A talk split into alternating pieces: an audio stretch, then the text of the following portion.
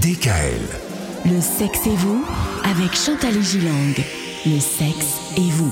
Et cette semaine, Chantal, on va parler de Noël. On aime bien que Noël, ce soit la fête un peu parfaite, j'ai envie de dire. Absolument. Alors on, on peut se poser la question, le, le Noël parfait est-il une illusion?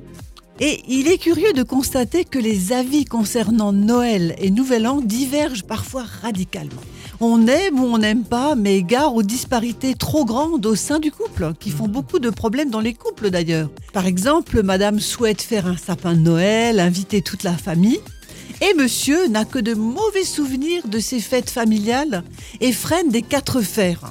Et j'ai trouvé également une phobie qui s'appelle la paternatalophobie, Qu'est-ce que c'est que ça qu'il ne faut pas méconnaître. Et oui, ça existe. Eh bien, c'est la peur du Père Noël. Non Oui. Paternatalophobie. Voilà, c'est intéressant. hein. Waouh Les contraintes liées au Covid ont généré bien des craintes de ne pouvoir vivre cette magie de fin d'année.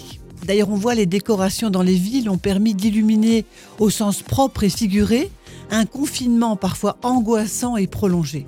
Mais les fêtes peuvent aussi évoquer la tristesse, la séparation, le deuil, les souvenirs d'une époque révolue. Et pour les couples, c'est pas toujours simple non plus.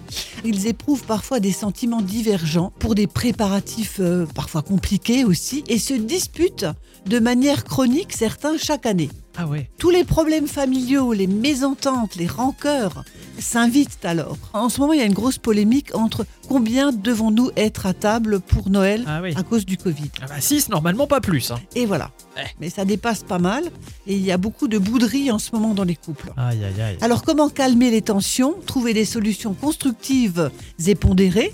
C'est ce que nous vous proposons de développer cette semaine.